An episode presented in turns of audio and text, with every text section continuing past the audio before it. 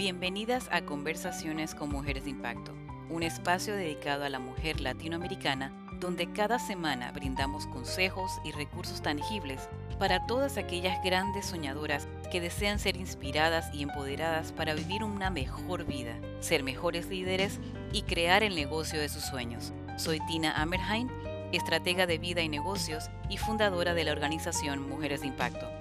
Y ahora te invito a que me acompañes a escuchar atentamente el episodio de esta semana.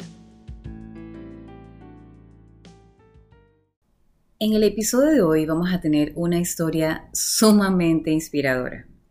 Nuestra invitada es Dayana Carolina Velázquez de Zamudio. Ella es técnico en contabilidad, ingeniera, chef pastelera, editora y columnista de la revista Magazine Internacional La Brecha Dorada. Es madre, esposa, hija, hermana, amiga, pero sobre todo una mujer de fe que ha sido sumamente bendecida por Dios. Dayana es ejemplo de resiliencia, de constancia, de ganas de dar todo lo mejor siempre, de ser feliz, de dar una sonrisa y caracterizada también por la pasión en todo lo que hace y en todo lo que representa la vida. Bueno, primero que todo, gracias por aceptar la invitación. Estoy contenta de tener eh, la oportunidad de, pues, conversar contigo hoy y conocer tu historia, que, creo que va a ser muy inspiradora para, para mucha gente aquí. Este, yo supe de ustedes a través de la pandemia por una muy buena amiga que me recomendó, incluso ella fue la que me dijo, escríbele que te va a ir muy bien, te va a encantar. Yo vi la entrevista de ella, que es la de la licenciada Mariví Coronel. Ok. Y me encantó. Ella fue la que me recomendó, me dijo, ve, habla con ellas, este, están haciendo entrevistas, te va a gustar y tu experiencia este, es muy motivadora y les va a servir a muchas muchachas, a muchas mujeres que de repente están en su casa que dicen, y sí, y si no puedo, sí. y sí, o sea, y que también sin querer queriendo se autosabotea.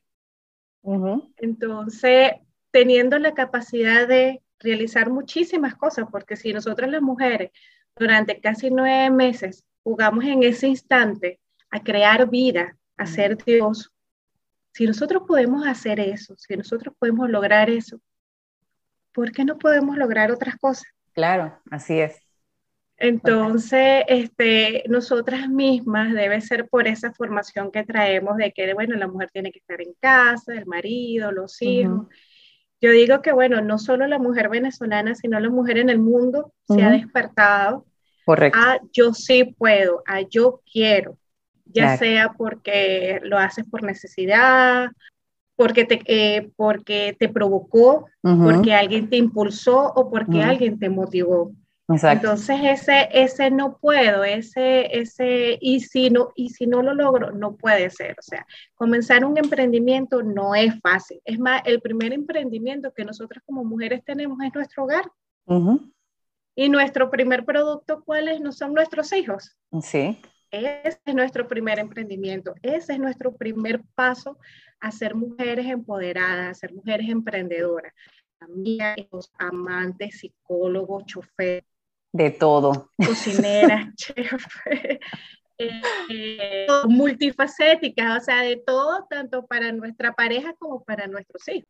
Sí, tenemos muchos roles y todas casi hacemos la misma cantidad de cosas, pero a la misma vez nuestra esencia es distinta, lo que podemos aportar es distinto, es único. Entonces, yo creo que es importante que, que creamos en, esa, en eso tan especial que cada uno trae, porque, por ejemplo, yo tengo, yo siendo coach y siendo psicóloga, hay muchísimas coaches, muchísimas psicólogas que están haciendo el mismo trabajo que yo, trabajando con mujeres, trabajando con emprendedoras, pero yo tengo algo que me hace a mí única y la otra tiene algo que la hace única. Y podemos tener el mismo tipo de clientes, pero no todo el mundo va a trabajar contigo.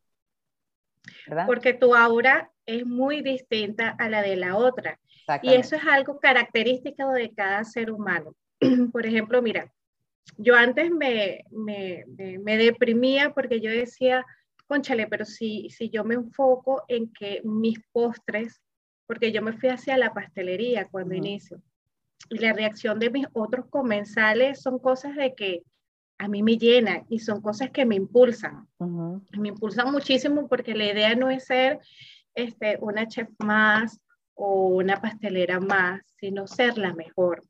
y no ser la mejor de los que ya están, ser la mejor en mi mundo, en mi área, en donde yo estoy. Porque para mí, ni las panaderías, ni las reposteras, ni las pasticerías que yo tengo cerca son competencias. Mi competencia soy yo misma. Así es. Entonces siempre tengo que competir es conmigo misma para hacerlo mejor. Y no solo para hacer mejor mis postres o mis, o mis pasteles, sino también para ser mejor ciudadana, mejor madre, mejor esposa, mejor amiga.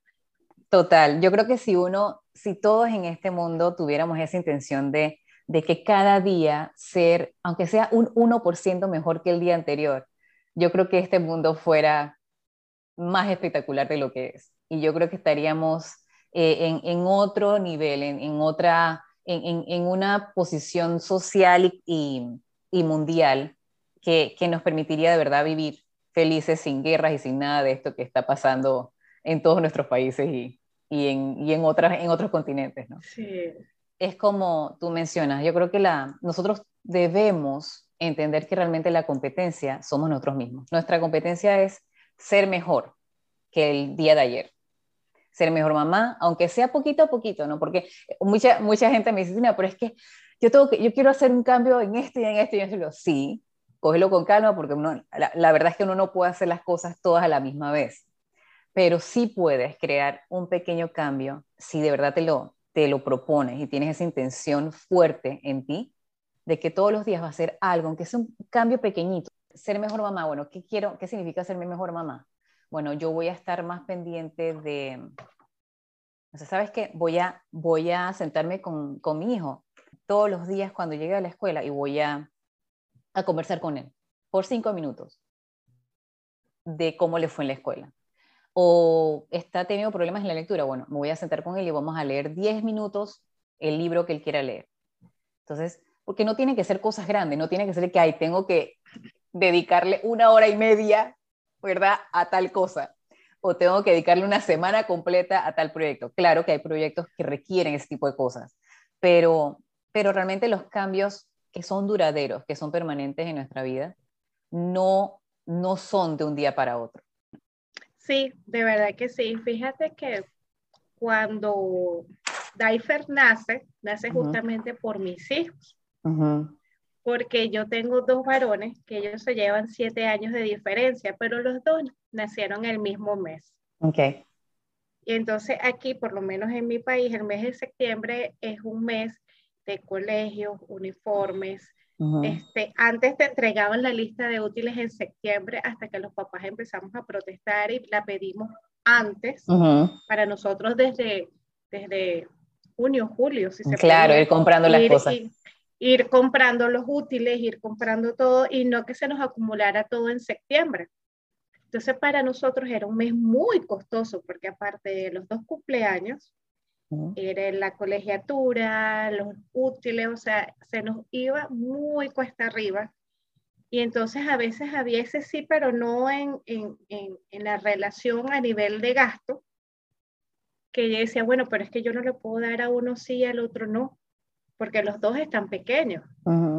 Entonces no puedo hacerle una fiesta a uno y al otro no. Y comenzamos a realizar los cumpleaños juntos, con motivos distintos. Pero bueno, los dos, pues, y los amiguitos de los dos, bueno, el bebé, ¿qué, qué, tantos amiguitos podía tener? ¿La mamá o los hermanitos de los amiguitos del más grande?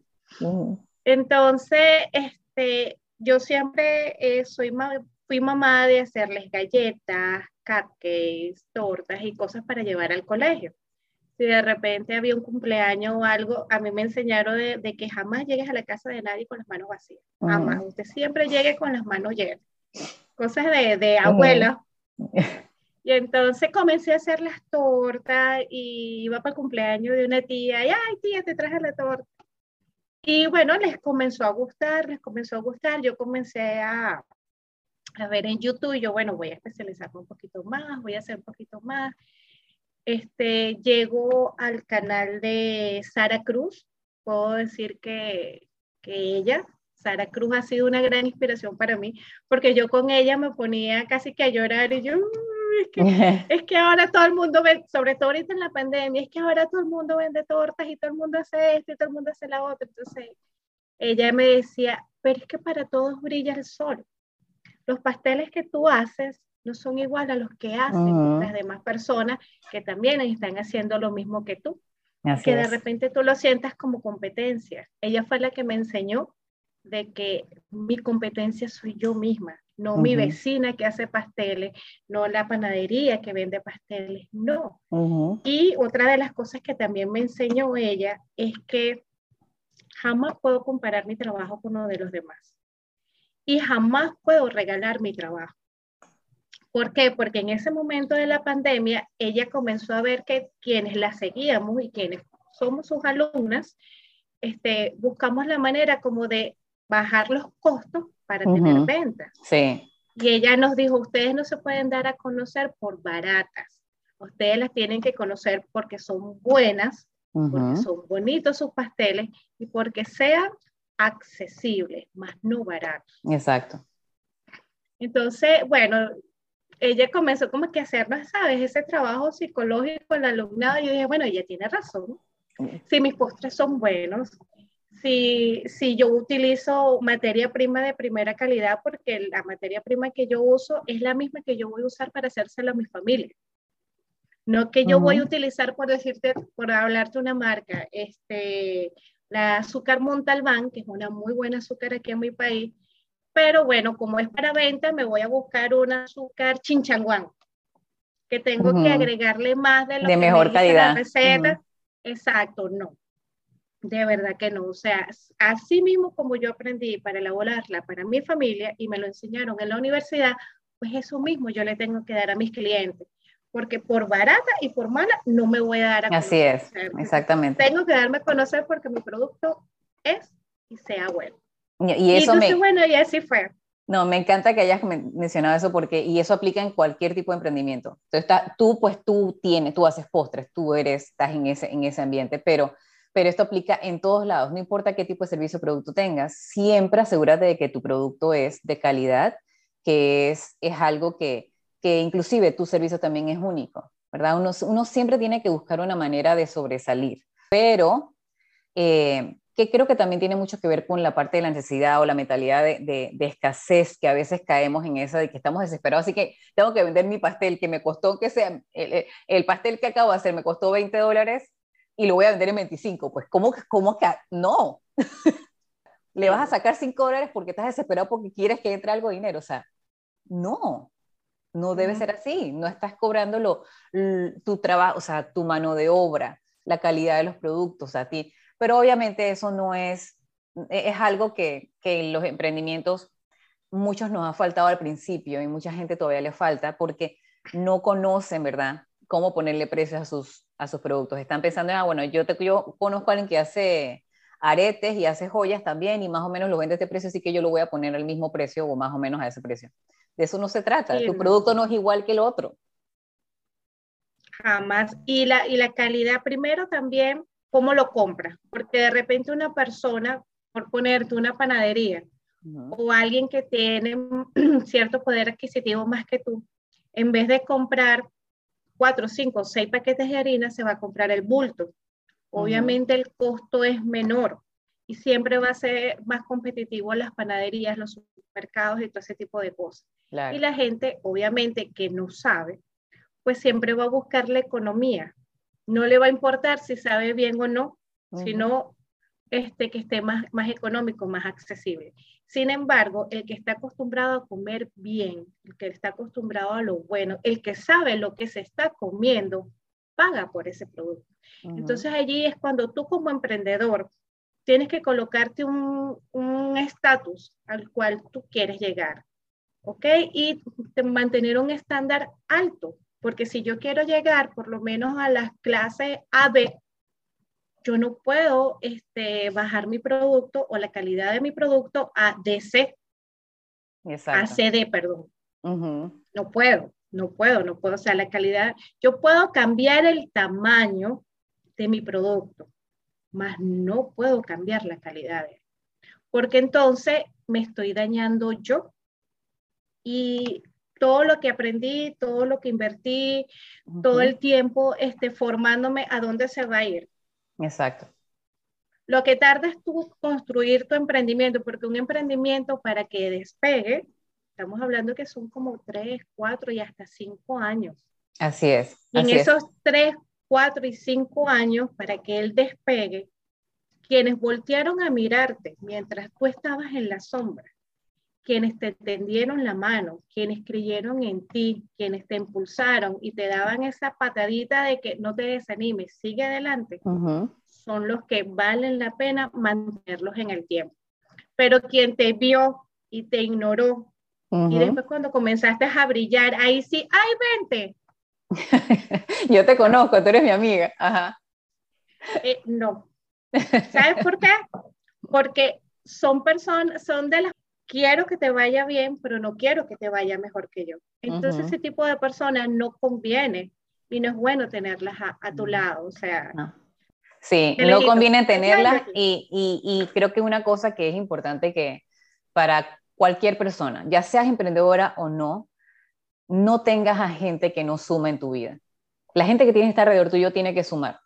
Y sumar significa que ya sé que, que te apoye eh, de alguna manera en tu vida o de que te rete a ser mejor o que te enseñe a hacer otras cosas o ser mejor, eh, a, a desarrollarte y a crecer pero tiene que ser alguien que suma. La gente que resta, la gente que te quita energía, que te quita esperanza, motivación, aparte. Déjalos allá a un lado y ya. Y, es difícil, yo creo que eso es una de las cosas que más cuesta en el comienzo de los emprendimientos y en cualquier proyecto personal que uno tenga, donde estás haciendo cambios, que la gente te va a rechazar o la gente va a hablar cosas, o la gente va a estar haciendo cosas. Y, y por eso, y lamentablemente mucha gente deja de hacerlo, porque primero, el cambio es difícil. Segundo, sentir que no tienes apoyo de tu familia o de tus amistades o de la gente que a ti te importa, eh, es doloroso, es difícil. Y por eso hay mucha gente que dice, ¿sabes qué? No, yo voy a quedarme tranquila, pues, no voy a hacer más nada. Yo voy a quedarme en status quo y, y, ya. Por eso cuando, cuando nace Daifer, Daifer nació fue por eso, porque yo necesitaba de una u otra manera en los, en los cumpleaños de mis hijos abaratar los costos, porque de verdad era muy costoso para nosotros, sobre todo cuando el niño, el más pequeño, comenzó colegio. Yo soy de las que dice que mi fe es mi fortaleza, pues yo soy sobreviviente de cáncer. Y cuando no tenía ninguna esperanza, pero ninguna esperanza de que pudiese sobrevivir, me senté, me hice una retrospectiva y me senté a hablar con Dios. Pero como vi que él no me respondía, me puse brava con él. Tuve mi pelea con él y me recuerdo que mi mamá me decía, vamos a rezar el rosario, vamos a pedirle a Dios, vamos a ajá, sí, yo no le hacía caso, yo iba y me acostaba. Pero ¿por qué estaba enojada con Dios? Porque yo desde la edad de los 14, 15 años entré a la iglesia católica y me formé como catequista de primera comunión. Después fui ministra del cantaba los domingos en la misa a las 6 de la tarde. Este, fui misionera. Entonces hice, pertenecía a la renovación carismática, a los grupos de oración del padre Roberto Sipol. O sea, hice tantas cosas que yo decía, porque a mí, a esta edad, a los 23 años, me van a decir que me voy a morir con un hijo recién nacido en los brazos, porque toda esta enfermedad se detecta estando embarazada. Y me operan la primera vez estando embarazada. Entonces yo decía, si yo soy una mujer de, de Dios, entonces yo no entendía por qué me diagnostican un cáncer y me dicen tienes un año de vida, no tenía más. Y con un hijo en los brazos. O sea, yo... Entonces tengo, ¿sabes? Tengo esa, esa pelea con Dios. Y me acuerdo que me decían, mira, pero pídele a Dios. Ese señor y yo estábamos peleados. ¿Y qué cambió? ¿Y qué cambió, Dayana? Entonces, ¿en qué momento cambió la cosa? Entonces recuerdo que estaba en 13 de mayo en el oncológico, porque todas estas, mi caso era, era poco común y estaba siendo estudiado por varios médicos. Entonces, bueno, comienzan a estudiarme y mi hermana me llama y me dice, ¿dónde estás? Yo, ay, aquí en el oncológico, vengo con un chequeo con, con los médicos y cuestión, estudio a ver qué, qué quimio me van a colocar. me dice, ¿tú sabes qué día es hoy? Me dice, hoy es 13 de mayo, hoy es el día de nuestra patrona. Yo, ay, sí, hoy es el día de Fátima. Sí, pídele a la Virgen. Deja de estar peleada con Dios y bueno, y me da mi zape por teléfono. Entro al grupo, entro a, a, mi, a, mi, a mi reunión, pero yo me sentía como el propio conejillo de Indias, porque eran los médicos hacia mi alrededor y entonces todos estudiándome, revisándome los exámenes y no sé qué. Y yo llevo los resultados de mis exámenes y en ese momento este, me ponen un tratamiento, una quimioterapia tan fuerte que ellos dicen que, que era demasiado fuerte para como yo me veía, porque yo me veía muy bien por fuera. El problema estaba, era por dentro. Bueno, ellos me hacen mi, mi récipe con todo mi, con todo mi tratamiento y yo cuando lo veo lo que hago es que los miro y les digo, seguro que esto es lo que me corresponde. Entonces me dicen, lamentablemente sí. Mm. Pero uno de ellos me dice, repítete este examen. Quiero que te lo repita y me lo traes mañana. Nos vemos mañana. Y yo, ay, qué fastidio venir otra vez para acá mañana. Bueno, está bien, yo soy el conejillo de India de ellos. Pues. Me voy y se me va el día y no sé qué. Y antes de acostarme a dormir me acuerdo de que no, le, no, no he conversado con la Virgen. Y recuerdo que tenía una velita así, no era muy grande, y agarré un fresquito de las compotas de mi hijo y puse esa velita. Y la imagen que yo tenía en ese momento era de la Virgen de la Rosa Mística. Entonces yo la coloco y le digo, Madrecita, yo sé que tú eres la misma con distintos nombres. Yo no te voy a pedir casa, no te voy a pedir carro, no te voy a pedir viajes, no te voy a pedir nada material. Solamente dame vida y salud. Concédeme vida y salud para ver crecer a mi hijo, para verlo convertido en un hombre de bien. Si tú quieres que mi hijo le sirva al tuyo, te prometo que yo lo encamino por el mismo camino que yo he seguido. Y mi hijo le va a servir a tu hijo. Pero solamente concédeme eso, que lo demás lo consigo yo sola. Le dejé su velita agarré a mi hijo, me acosté a dormir con él, porque en ese momento yo dormía con él, porque yo sabía que en cualquier momento me podía ir. Claro. Entonces, me voy temprano el siguiente día a consulta, me hago mis exámenes, mentira, me voy a hacerme mis exámenes, me entregan los resultados, me voy a la consulta, están los médicos otra vez viendo, no sé qué, pero allí ocurre algo que ellos comienzan a mirarse, me quedé así como que, ¿qué pasó? Y claro, yo siempre cargaba mi carpeta con todos mis exámenes y lo que ellos tenían aparte de ellos. Y empiezan a revisar y a revisar. Me dice, ¿tú, ¿y tú cuándo te hiciste esto? Pues hoy. Este, sí, ese yo no entendía. Cuando ellos me explican, Dayana, aquí pasó algo porque el tratamiento que te corresponde hacer hoy es totalmente diferente del tratamiento que nosotros te colocamos ayer. No sé qué hiciste, pero lo que hiciste síguelo haciendo. Wow. Entonces puedo, puedo decir que desde ese momento, desde ese 13 de mayo, que yo le hice la petición a la Virgen, este, mi vida cambió vino esa, vino esa segunda oportunidad de vida.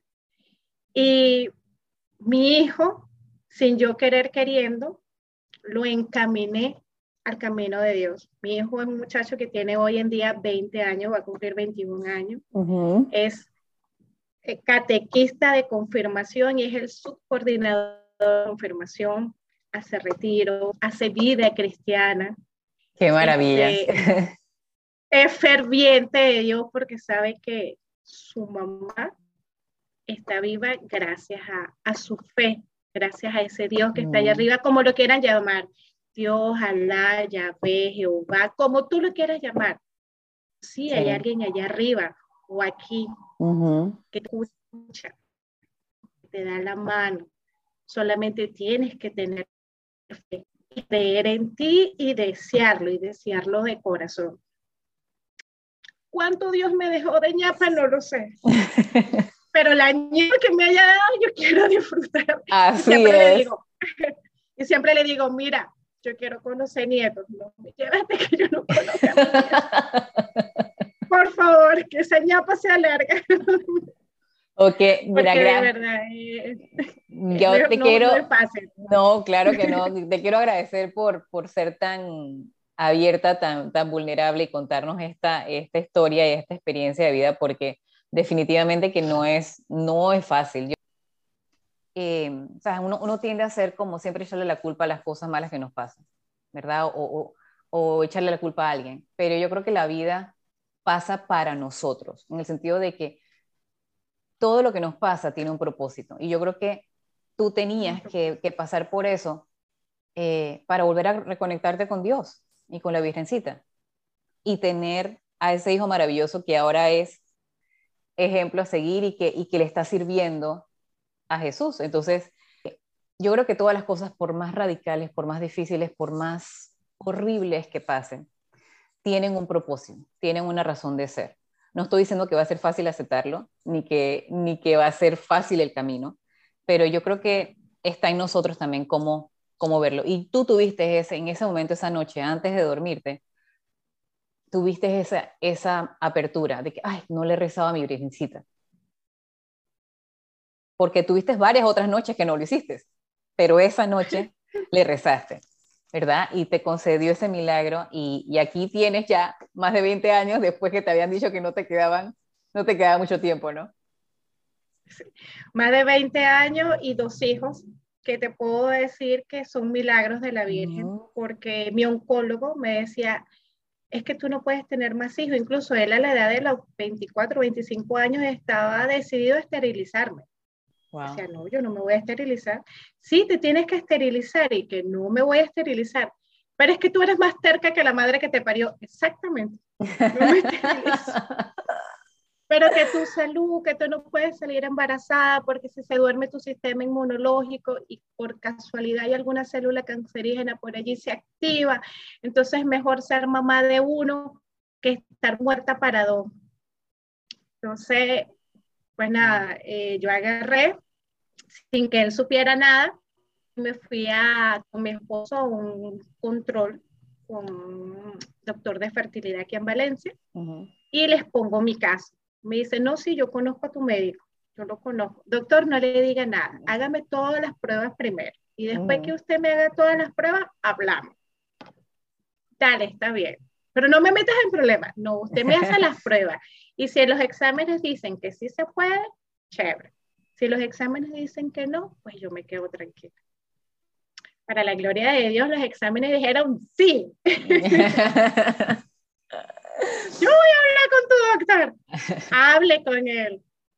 Lo llamó, cuestión, le dijo que todo estaba bien, que no había ningún riesgo, que no había ningún, ningún peligro y bueno, mi oncólogo aceptó que yo saliera en estado.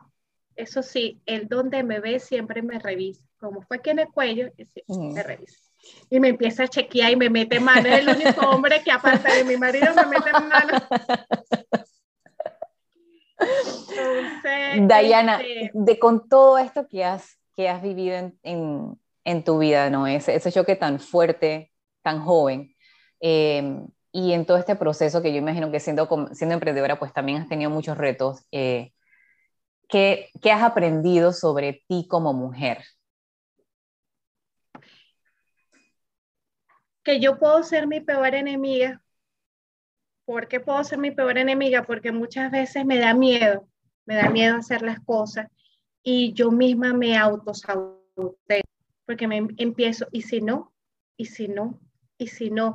Entonces empiezo a encontrarles como que muchos contras y, no, y no veo de verdad los lo sí puedo.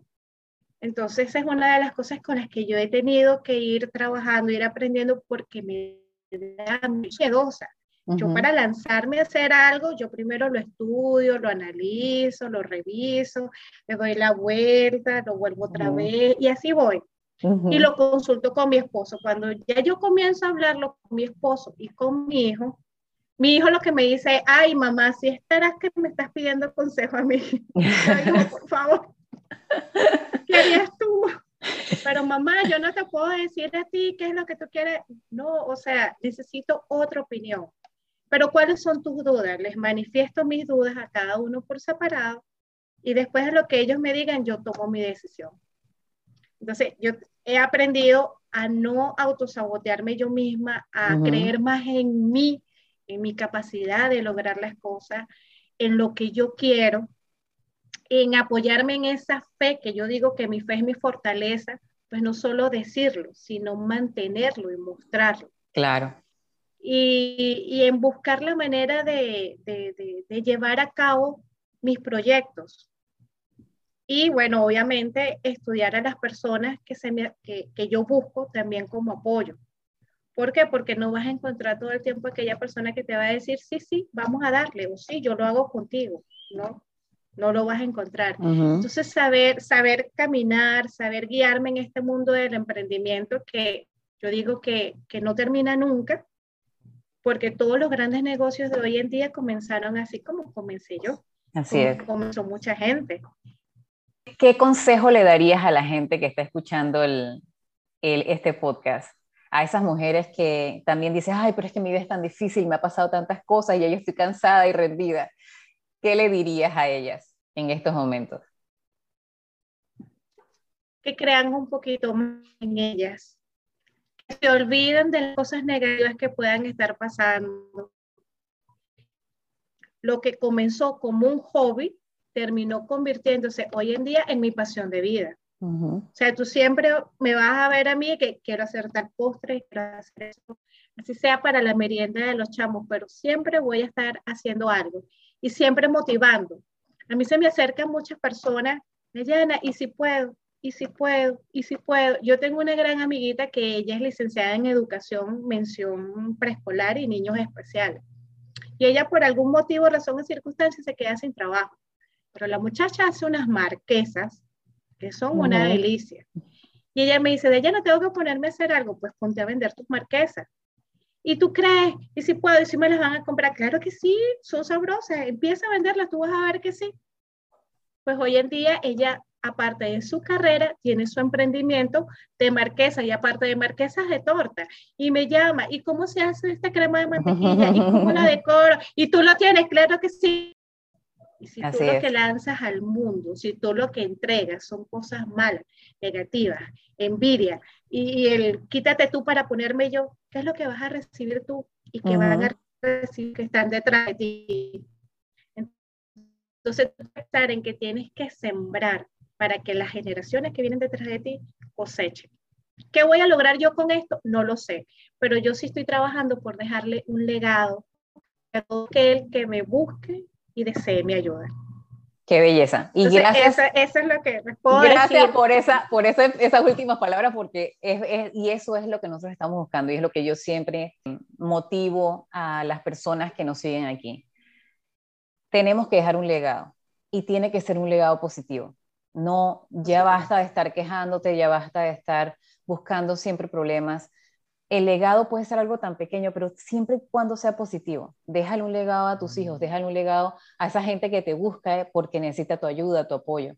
Eso creo que es em, em, lo que todos estamos destinados a hacer y, nos hace sentir también realizados en esta vida cuando crecemos y cuando contribuimos con otras personas. Dayana, gracias, gracias mil por todo lo que nos has compartido. Esta historia, tus experiencias, tu historia de vida eh, definitivamente que es muy inspiradora. Tu historia también como emprendedora es, es muestra que hay que seguir, ¿verdad? Y hay que avanzar y hay que empujar y hay que seguir y seguir y seguir hasta que si es tu pasión, si es lo que de verdad te mueve y te ilumina, hazlo, ¿no? Así que gracias por todo, por tu tiempo, gracias por todo lo que compartiste con nosotros. Antes de despedirnos, quiero que nos, que nos des eh, de qué manera la gente puede comunicarse contigo. Bueno, mira, me pueden contactar a través de mis redes sociales. Eh, en Instagram me consiguen como arroba sweetkdifer, en Facebook también como sweetkdifer y este, a través de la revista, la International Magazine La Brecha Dorada, yo soy columnista y editora de esa revista. Ella circula una vez al mes de manera digital. Pronto estaré subiendo la información de número telefónico donde contactarme y dónde podernos ver para que vayan aprendiendo un poquito no tan solo de, de lo que es el arte comestible, porque así lo llamo yo, arte comestible, sino también a no tenerle miedo a emprender. A ver que si además pueden, pues tú también. Claro echarle muchas ganas. Claro que sí, gracias Dayana. Voy a poner toda esa información en el copy de la publicación para que tengan acceso a tus redes y, a conectarte contigo. Y de nuevo, gracias por, por todo, gracias por, por, ser un ejemplo de mujer de impacto y gracias por el legado que estás dejando. Muchas, muchas, muchas gracias a ti, de verdad, y por, y por voltear a mirar a esta niña aquí, por decir, bueno, ella tiene algo que aportar. Totalmente. de verdad que sí. Claro que sí, estoy segura que... Gracias a ustedes por la oportunidad. Gracias por acompañarnos en este episodio. Estoy segura que esta información ha sido muy valiosa y va a ser de mucho beneficio para ustedes. Les recuerdo que nos sigan en nuestras páginas de redes sociales, en Instagram y en Facebook nos pueden encontrar como Mujeres de Impacto. Recuerden chicas, ustedes son mujeres de impacto y pueden lograr lo que se proponen. En nombre mío y de todo el equipo de nuestra organización, les deseamos una hermosa y productiva semana y las esperamos la próxima semana con un nuevo episodio de Conversaciones con Mujeres de Impacto.